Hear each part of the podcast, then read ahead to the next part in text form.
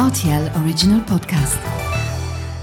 Salut, c'est Mathieu Lopez. Bienvenue pour votre journal du sport de ce lundi 18 septembre 2023.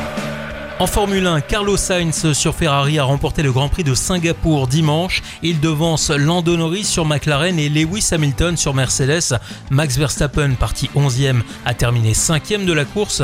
Pierre Gasly sur Alpine arrive juste derrière, tandis que son coéquipier Esteban Ocon a dû abandonner suite à une casse moteur. En cyclisme, Andy et Frank Schleck ont révélé un programme prometteur pour le prochain Tour du Luxembourg. Le Skoda Tour 2023 aura lieu du 20 au 24 septembre avec notamment une arrivée spectaculaire au château de Vianden. 709 km répartis sur 5 étapes et 20 équipes de 6 coureurs prendront le départ mercredi. Jungels, Alaphilippe ou encore Pinot feront partie de l'aventure dont le départ sera donné à l'abbaye de Neymenster. En tennis, l'équipe nationale luxembourgeoise entraînée par Gilles Muller a terrassé la Slovénie samedi 3 à 2. À la clé, elle décroche un match de play-off dans le groupe mondial l'année prochaine. En régate, Benoît Tuduri a été disqualifié par les organisateurs de la solitaire du Figaro samedi. Il a reconnu avoir triché. Le vainqueur de la dernière étape a pu bénéficier d'une connexion internet pour télécharger des fichiers météo. Un autre skipper, Pierre Daniello, a lui aussi été disqualifié pour le même motif.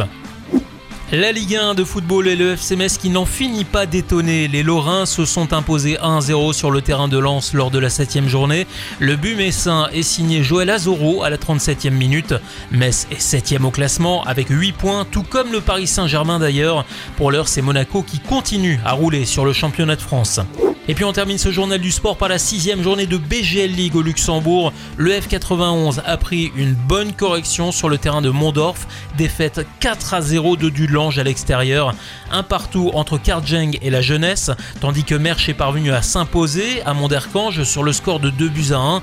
Le Racing Union reprend du poil de la bête en battant Chifflange 1 à 0. Le Swift Esperange gagne 2 à 1 à l'extérieur contre le Fola.